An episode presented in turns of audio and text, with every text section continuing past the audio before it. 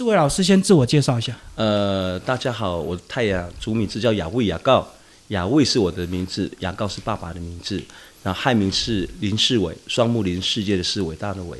嗯，老师从什么时候开始接触美术？我很早哎、因为看过我的新闻报道跟专访哈，我七岁的时候就受那个一个耶稣会的神父金若望的影响，然后就开始接触哲学、艺术、文学，所以我接触艺术接触的非常非常的早。嗯，所以美术只是一小部分，对不对？对，主要还有文学跟哲学。嗯嗯。对我大概不到十岁就念那个弗洛伊德的心理学了，还有荣格。然后完全是神父的影响。那你个人没有对生命的一些启蒙或者是怀疑吗？才会让你兴趣这么强？我当时因为七岁，我那时候刚哎八岁了，从从因为我我爸爸是船员，我国小一年级以前都是在小港生活，然后我也念过小港国小，高雄对，然后国小二年级的时候，我妈妈觉得要搬回山上，因为那奶奶奶只有爸爸一个人嘛，放了一个奶奶一个人在家，爸爸也不放心，所以国小二年级就迁回到水田部落，当时在底下。对，现在这个我的老画室，这个是我奶奶的童年生活的地方，等于是我奶奶的祖居地了。对，所以我的哲学启蒙应该就是金若望神父啊。嗯，对，而且他是带我读哲学哦，念文学哦，然后他从法国进口那么大的画册，很好哦。当时民国六十几年的时候，台北还没有这么好的画册呢。我有一次我到那个，因为我有一个叔叔是师大毕业的，是国中主任嘛哈。我民国六十几年有去师大去美术系去看，他的画册很烂呢，我觉得画册比较好哎。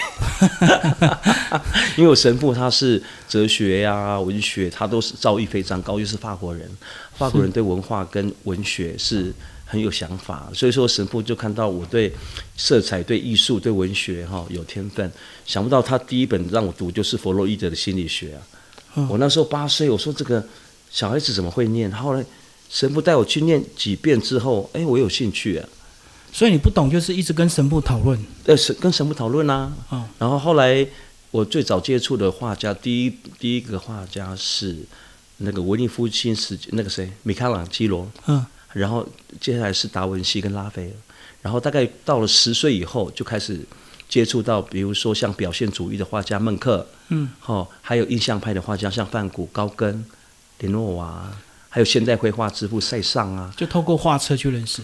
画册还有还有故事哎，所以说所以神父很厉害，他是一整套哎，我觉得真的厉害。你那时候在同年纪的小孩里面，大家会不会觉得你很奇怪？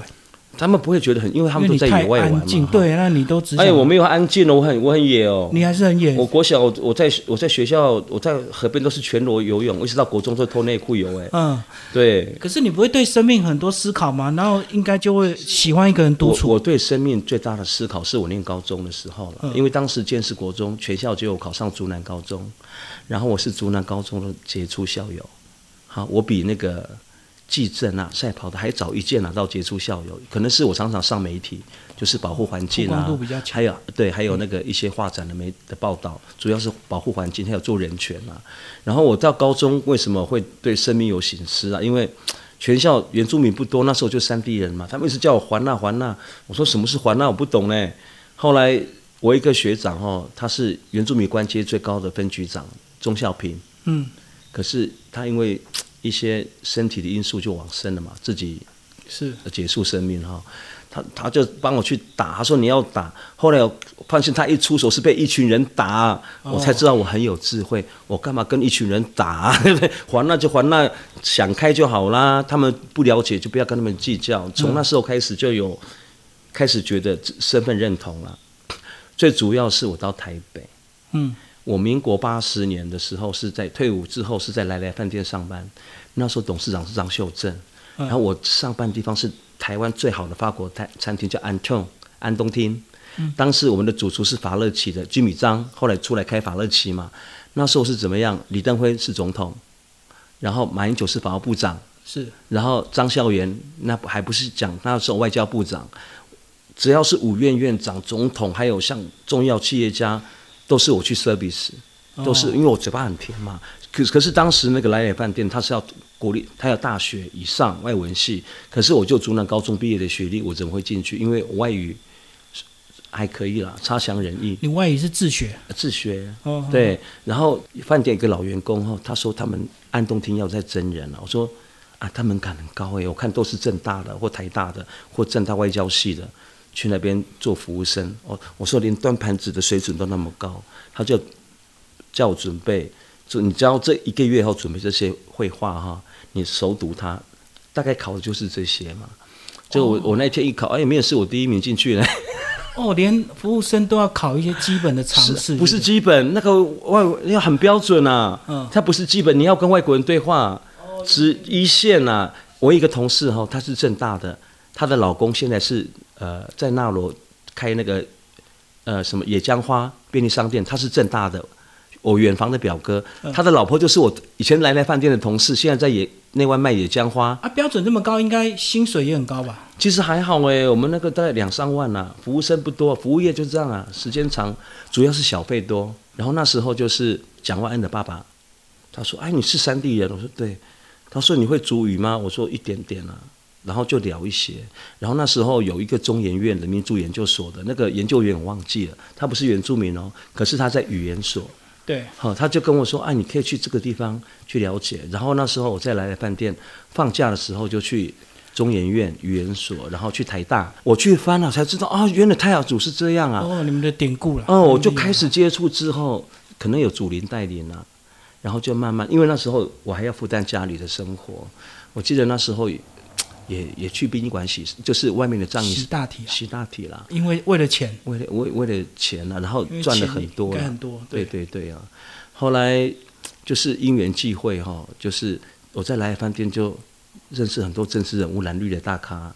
那时候张雅琴是跑台视热线新闻啊，嗯，对，然后很多媒体都在外面堵啊。其实很多新闻我都很清楚，等他们。然后马英九那时候做法务部长。我刚刚好租房子也在新隆公园呐，他常晨跑都说：“哎，你怎么在这里？”我说：“我说部长在怎么干干干嘛在这这里？”他说：“哎，他就住在新隆公园。”我说：“哎，我住你隔壁哎。”然后就很熟啊，跟马英九就是这因缘际会就这样了。对，后来离开台北之后就回来。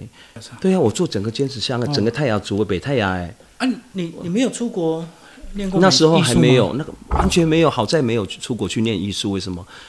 我那时候，我那时候到师大去旁听那个美术系啊，我觉得教授讲的很浅呢，我念的比较深呢，因为我我是整个系统的神父给我的完整的西方的绘画的脉络，你等于是一对一的啦。对呀，是啊，而且我是怎么样啊？我还从希腊古典诗集开始读，哎，那个印象派的画家哈，启蒙就是金若望，我真的很感谢他了。我的艺术文学。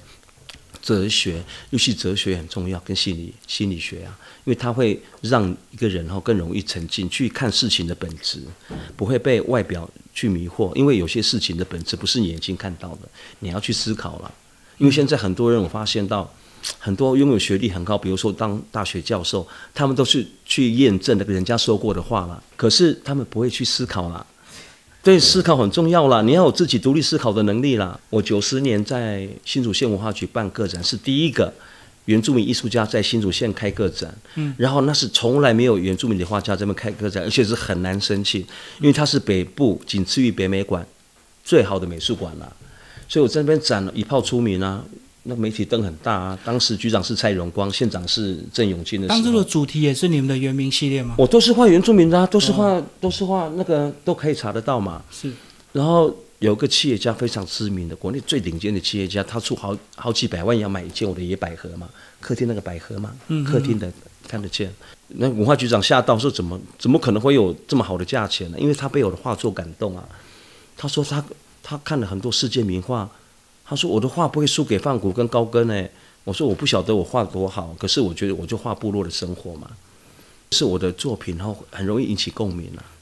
就是比如说我画那些，对我画了一些大自然，因为我几乎风景都是在现场写生，人物也是在现场写生，就是可以跟人物有对话嘛。所以我不会偏派无故画一个不认识的人，我就是跟他聊天，知道他的生命史，深入了解，深入了解，然后他大概是怎么样个性的人，就可以抓的。”像这样很传神，是对呀对呀，像这些我们老人就是我大概三十年前接触的，我那时候画素描稿嘛，所以那是印象很深刻。只要而且我的记性特别的好。我从五岁以后的记性到现在都很强啊。我就跟人家说，千万不要得罪我，很会记仇啊，嗯，永远忘不了啊。就上天给你一些天赋，就对。对呀、大概到几岁才发现你对整个部落或者是整个太阳文化，你有使命感？其实严格说起来，是在民国九十年的时候，嗯，我开了很成功的画展，哦，然后后来我又陆续开了三次，哦，当时我要离开竹科了，因为已经有知名度，我才知道社会很现实，哎，你有知名度有发声权的，媒体会争相报道，哎，嗯，对，影响力啊，影响力，我上了好多《中国时报》《联合报》《苹果日报》的头条新闻，比如说北德拉曼的神木的举法，还有烂可争烂粉相采访。呃，还有那个那个呃，跟宜兰南山神木被砍了，都是我都是头条新闻的，所以我我主管高中说，你这个你这个结束校友是用命来换来的，没有？哦因为党家财路对，党家财路，我也在总统府抗争啊，那个是监察院，我常去啊。可是我现在发现到这二十年哈，我其他不说，尖子乡是全台湾原住民乡镇哈，土地流失最严重的了。嗯，好，然后出卖土地的都是我们选出来的这些政治人物了。好，老师，你曾经也在国外待非常久，那后来为什么决定生根在这个台湾，然后在这边回到自己的这个家族的这个产业对？因为你在国外哈，不管你发展的多成功，在西方是这样，他有那个有色人种偏见啊。就永远有标签。对你就是你不是白种人，你永远就是被歧视嘛。我我甚至觉得在美国黑人还比我们高一等啊，因为他们还是去比较久，对，去比较久。华人更华人华人去，他们觉得华人就是从那个以前那个西王宫那个修铁路的，可是现在中国中国对岸的发展很快嘛，台湾也不错嘛。可是你知道是黄皮肤，在西方，尤其是美国啊、欧洲啊那些白种人优越感的国家哈，你就会感感受那个被当成下等公民的那种感觉了。你你所以言语你感受很强。很哎，艺术家又很敏感呢。对，后来我觉得说奇怪，干嘛不在自己的国家、自己土地创作，然后以后在他们的美术馆展出啊？红回去啊，所以从台湾红回去。已经很红了啦。对呀、我就后来我就决定说，再加上我妈妈大概两年多前肺腺癌，她其实肺腺癌之前身体就不大舒服。然后我有五个弟弟，两个妹妹都有家庭，哦，然后我就只有我你单身。对，然后我弟弟又是甲元科技董事长，嗯，我弟弟妹妹都不愁吃穿啊，然后我自己也不缺钱，对我非常孝顺了、啊因为我觉得什么事情都，我觉得孝顺最重要啦。对，因为父母亲，嗯，因为那时候家里真的很穷困，我们过得真的是，等于是物质水平以下的生活。我觉得老师一路走来都很乐观呢，并没有因为这个家庭带给你，比如说兄弟姐妹很多，那家庭很贫困，嗯，然后为家里牺牲自己大学的，对，然后你都没有一些对家里的一些抱怨嘛，嗯，这个就是念哲学啊，念所以你看透啊生命了。对呀、因为哲学跟心理这个世界上没有绝对啊。嗯然后你所追求的东西，物质生活都很虚幻嘛。对，哪一天你离开离开这个世界，你这个都带不走嘛。你为这个东西去奋斗，浪费很多时间没有意义嘛。所以你觉得你会留下什么？这些画作吗？我觉得哈，你看全世界留下来，对，最后都是文学跟艺术了对。政治人物大家会忘光光啦。对，然后我觉得自己真的很感谢金神父了。然后主要是可能我们的可能老天给我一点艺术的天分了，然后我自己够努力了。然后后来我后来我这样想想哦，我当时如果我去念大学，我可能我弟弟妹妹国中毕业就要供应我读大学了啦。嗯，然后就命运就不同了。对，然后他们现在可能每个都恨我，恨得要死了。可是我觉得我这样牺牲哈，没有去念大学，我做的连尸体都洗过，我做了很多。为什么会这样做？因为我觉得这个身体都会毁坏嘛。嗯，其实你去看哈，用身体去赚钱或怎么样，这个是天经地义的，也没有偷，没有窃，一人出一样嘛。可是我的目的就是要有钱回来做田野调查，而且我又不是专家学者，又没有博士学位，怎么可以可能跟政府申请经费啊？不容易啊。我表弟是正大的民族所教授关大伟，他才是真的博士，他才可以写研究计划，听说一年好几亿。对我这个门外汉，这个等于是自己为我是为什么做田野调查？很简单，就是认识我是谁啦。我不是为了出版，不是为了什么，我就是单纯是要找寻我为什么是泰雅族，我泰雅族的的文化生活到底是怎么样，我才回来。哦，好在我回来做田野调查，那时候还有五位老人尾巴被我赶到，然后他们的生命史我这样听，哦，我的人生彻底翻转呢。嗯，从那时候名利已经被我抛很远了。不重要。对，不重要。为什么？哎，比如说我画一个五名老人哈，那个落叶哈、有一次秋天他看落叶下来，他的他讲什么话？他说：“你看那个落叶，时间到就落下来，跟人的生命一样。”哎，我说好对哦，哎，老人家讲这种话，以前没有念过一天的书哎。然后我说为什么会这样？他说生命就是这样啊，嗯，很自然啊的事，对，对啊、走了就走啦。后来你去念那个弗洛伊德或荣格的哈，或者是你看了一些艺术家，为什么放古会一直创作啊？因为他知道这个艺术才会疗愈人心，这个艺术家的作品哈才会感动人啊。你看那个大家到法国罗浮宫要看什么？蒙蒙娜丽莎的微笑，那画多小，这么小而已啊！对，旁边的那个照片看起来都旁边的拿破仑的加冕三百号那么大，结果大家都挤在旁边，为什么？因为他有故事啊。达文西他不是只有画家，他也发明武器啊，嗯还发明飞行器啊，还有杀人武器啊。他最后是被意大利等于是驱逐啊，法国总统收留，法国的皇帝收留他。他最爱的就是那个画嘛，《蒙娜丽莎的微笑》。人家是，人家有人说是贵妇，还有一还有一个人说是他的自画像啊。嗯，因为西方文起的艺术家哈，你去看几乎都是同志啊，达文西啊、他们怎么都是同志。老师对坚持乡的发展有什么想法？因为如果说不走观光路线，好像各县市都这样。其实哈，要逆向思考了，因为建乡是台湾最原始的地方哈。嗯。因为我是做环保的，我做的很前面了。我觉得有时候不发展也是一个发展啦，哦，顺其，自然啊。顺其自然了。你看纽西兰，它最吸引人就是它的自然景观。对，加拿大，你到南北极也是啊，它怎么可能会有大饭店或怎么样？如果你到坚持乡还要住个大饭店，你来这边干嘛嘞？对，我觉得哈、我们北德拉曼八月十四号即将成立大会嘛，就是以后来这里要总量管制。我觉得对待最大自然最好的方式，就不要去干扰了。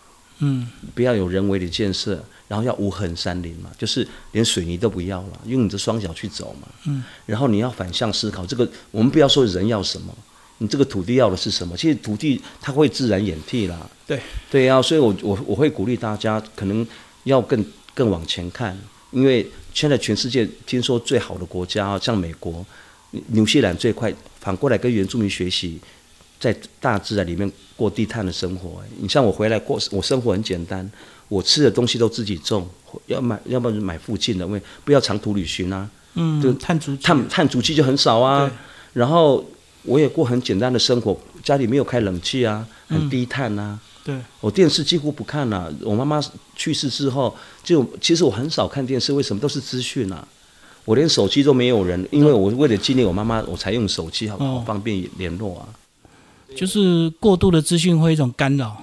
然后生命很短暂啊，你浪费在这个回来回去，你的你的一生都这样过了呢。对呀、或者是你你在追逐那个死死都带不走的名利，你活着有什么意义啊？嗯，对呀、我很早就看透，人家说你这么有名气，一定该很多钱。我说我光是我用我的话去授权或做，可以赚很多钱呢。可是赚很多钱，你对我来讲没有意义啊。对，对呀、因为我现在我还是在做运动啊，还是在保护土地嘛，嗯我也做人权嘛，不管是同志的人权或受暴妇女的人权，或者是都都在做。我觉得一个公众人物哈、你你社会给你这么高的知名度，你就要取之社会，用之社会了。对，要反像馈。嗯其实还有几家很有名的广告想找我拍呢，有汽车的呢。可是后来我觉得不要，为什么？我干嘛被商业绑架？我对名利都看那么淡，我干嘛要要变成一个一个商品？很多人都只只想说人要什么，人要什么。所以这近代这社会就是这一百年破坏很大嘛，对地球环境。然后我就是从哲学、心理开始，我也涉猎到环保。这个地球的资源是有限，现在全世界的财富，尤其在美国，集中在少数几个人的手上啊。我觉得我们的政府或者是这种所谓的先进国家哈，要回过头来跟原住民学习过低碳的生活了。嗯，然后因为物质你生活越简单哈，越简朴。哎，很快乐呢。像我现在每天都是从阅读开始、啊，你看我今念几十年的书了，习惯了。嗯，对呀、或者是你在山上哈，大自然就美妙的音乐了。对，对我自己也很会唱歌啊。嗯，对，以前我在台北，我也在牧牧场唱过，我的歌比比周华健还多呢。老师最后对我们现在年轻人给一些建议吧，因为他们确实还生活在都市中，有一定的这个生活开销。其实我会鼓励年轻人不要忘记接近大自然。嗯，对。如果你你有幸碰到原住民的朋友哈，你我不妨到他们的部落去做客，去看看原住民过怎么样的生活。其实原住民现在十六族，你去到部落看，他们都很开心。我们的最好的文化是分享啊，你所有最好的东西都跟朋友分享啊，很大方啊。后来我后来我这样走，又在西方啊，越是有权有权势的人，很怕死啊，因为。钱都还没有花完，死掉不不甘心呐？怕来不及享受。对，那个什么都没有死掉，很好呢。他们不会面对，他们不怕 解脱啊，无所谓。对他们不怕死，无所谓。人性就是这样，很贪婪嘛。这个世界上的生物，就有人会去杀人呢，会破坏环境。其他动物饿才会把你吃啊。你问那个狮子、老虎，它饱了不要咬，不会吃你啊。它只要吃饱，吃饱就好了。人没有，人饱还要存款呢，还要累积啊，对不对？所以富豪越来越多。那穷人越来越多，现在你看你是不是连那个那个什么国家的总统都被逼退？有没有？嗯，斯里兰卡。我现在五十五岁，迈入五十六岁哈，我这个几几年的生命经验跟我讲哈，人要活在当下了，因为你下秒怎么样不知道了。嗯。然后活着的意义在哪里？我其实到现在我还在寻找，可是我觉得生活越简单越简朴，人越快乐。那无欲则刚，真的真的是这样了。老师帮我们介绍一下你画作。这个老人哦，他生命故事很很精彩了。他在十三岁的时候就被他的爸爸卖到妓女户了。好，可是要卖到妓女户那个晚上就被他爸爸夺走啊。哦。然后他妈妈还跟他道歉说，因为家里环境，其实那一天他很想咬舌自尽啊。后来因为太漂亮，就出国到日本去。好，他到日本去之后呢，后来就。就因为手腕很好，好，然后他特别照顾台湾去的那些妹妹们哈。可是后来又嫁给日本人，因为会赚钱嘛。可是后来因为他爸爸妈妈走掉，然后哥哥都结婚，当初卖他爸爸年老，没有人照顾，哎，他还来回来照顾台湾照顾他爸爸哎。他回来台湾照顾他爸爸之后，在部落又跟一个人结婚，好，那个是国小的校长。好，可因为他在日本就赚了很多钱嘛，嗯，他回来照顾他的爸爸，就是将他卖掉了爸爸，也照顾他的先生。后来他爸爸死掉的时候，如果哎，如果你想啊，你爸爸把你卖到妓女院，你还会照顾你爸爸吗？一般人都不会。他会呢，嗯，因为讲到这个我就很心酸了。然后他当时他爸爸的丧礼我有去参加，他一直忍哦，一直他爸爸盖到覆土那一刻他就哭了，他说。其实他很想杀他爸爸了，可是因为这个是时代的悲哀啊。嗯。其实，在那个部落，我的同学很多都被卖掉啊。嗯。我们那个年代太多，你看同学没有来，就看家里突然水泥房子就是被卖掉。然后你你看那个年代那个时代的悲哀啊，我我就我我就画的故事，你看他的眼神，他那个眼神就是很空洞啊，可是他心很宽广啊。所以他是你们族人，你才认识。族人啊，族人啊。嗯。对，一个老人他也走了啦。是。对呀，有时候。有委屈的时候，我最喜欢去的地方就是坟墓嘛，看爸爸妈妈。有时候会到坟墓去看他，嗯，因为你会看到他这个生命这么的困顿哈，甚至被人口贩子带下去，然后过那种几十年。他说一天接五十几个在台北啊，嗯，那怎么活啊？所以说他后来回台湾照顾他爸爸哈，光是回来你要照顾把你卖掉的人，又是你爸爸，那天晚上又被他爸爸夺走，你这个这很可怕呢。我觉得。我我问他说怎么会原谅他爸爸？他没有讲话，就眼睛一直看着远方啊，抽个烟，什么话也没有讲啊，无声胜有声啊。他说他爸爸也是很可怜的，他都怪在那那个时代啊，因为像他这样的很多啊，对呀，不是只有他了，对呀，所以说他的故事还有这个老人，这个文明老人，哎，他的孩子下山，全家只有他住山上啊。我说你在你为什么不去？他说山下不习惯，主要。他的孙，他没有人可以讲话，哦，对你就看到一个老人哈，但后来有后来有几年的时间，他们把他当国宝嘛，怎么样怎么样？哦，要去看他。可是他很空虚，他说其实那都是很表象啊。他说整个太阳族到病啊，变了哈。以前的我们有自己的传统的信仰啊啊嘛，嗯，所有规范都是有一个很严谨的道德文化，对老人很尊敬啊，很多忌讳啊。可是现在大家去上教堂都很虚假，表面对呀，只是为了拍个照。他还被他的孙子打，酒鬼要钱要不到打他，用酒瓶打他。嗯，他就觉得这个以前纹面是一个荣誉的象征，女孩子纹没有纹面嫁不出去啊。是对他现在变成说，他的祖孙孙子还问他说：“你你是犯人哦，在脸上画这个啊？那个根本是外面那种，对呀、所以说他他最后那几年在山上哈、我那时候在科学园区上班嘛，骑摩托车到山上。之前我也有采访过他，就是做田野调查，我也做他的生命史啊。嗯他这个他后面那几年真的很辛苦啊，没有人理他，等于是一个等于是老死在家里啊。常常看到一个人很空洞的对眼神，他孩子有回来，可是看看就下山，就假日而已嘛。对，然后就是一个人在家，对，白天晚上就看他，他就在门口等那孩子、孙子跟曾孙。嗯，有一天如果你也这样怎么办？嗯嗯，对不对？人哈，人最最可怜是就是很孤独啊，孤单啊。对可是生命的本质就是这样啊。这个老人家讲说，其实这个就是人生啊。他是怨不得人，他说我们怎么来？哦，哎，对啊，一个人，他说一个人孤单是很正常的了。所以说，我在做这个社会到这个土地运动是很孤单的，党家财路，很多人痛恨我。老师那个少女有故事吗？那个流泪的少女。哎，她这个脸上是刀疤了。哦，刀疤了，就是她是一个老人，她以前就是日本人要把她这个这个纹面割掉了，用刀子去割了，哦才有这个故事啊，很残忍啊。嗯，因为日本人说这个这个是，因为太雅族是最会猎头的民族啊，他日本人被我们杀到很痛恨我们啊，所以他当时怎么禁止纹面？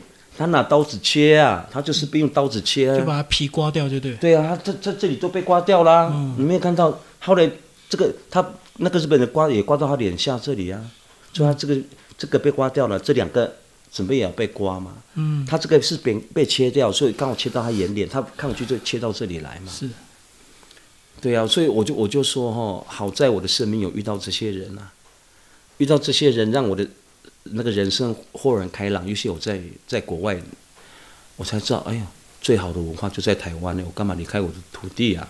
我我才，然后加上我妈妈肺腺癌嘛，才才回来啊。然后回来，其实我立委选选举后七年我是隐居的、为什么隐居？因为重新看，我我已经奋斗二十几年，一样土地流失，人劳苦愁烦一生，到最后死掉都是空哎，还你什么东西留下来，一点意义都没有哎。对，所以说我妈妈也讲啊，她要死掉前啊，她说，哎呀，你还是继续保护山林啊、土地啊，因为这些人都没有用啊。嗯，我们的立委，我们的这些人干嘛？对，然后第二个，好好保护族人，而且不要分族群啊，我都有做到。第三个，好好创作，我全部都做到啊。我现在把时间弄得很还排很满啊，都是凌晨三三点起来看书、画画，九点半就睡觉。已经、哦我是很自律的艺术家。是我就算我当议员，我也不应酬的，时间到我就闪人了。为什么？时间很宝贵啊！嗯，你在杯弓交引之间，你在哈拉哈拉时，生命就结束了。我真的很喜欢自己的故乡啊，我舍不得见乡有变化。然后我后来我我最最好的一句话是：不要开发就是开发、啊。嗯，真的啦，你不要去动它，让自然维持自然啦，不要去人为建设，用脚去进走进去就好了啦。是对生活，你看我很简单，就是我觉得念哲学、念文学哈，接近艺术哈，会训练一个人的独立的思考能力啊。嗯。然后读万卷书不如行万里路啊。我就是出去看过哦，原来世界是这样啊，世界很大也很小啊，看你的心决定啊。嗯，你的心只有 focus 在名跟利，你的世界就很小啊，永远就看到名利啊，对不对？最后你没有放过自己，你准备开始享受，然后死人就把你带走了，有没有是对对后来后代把你败掉啊。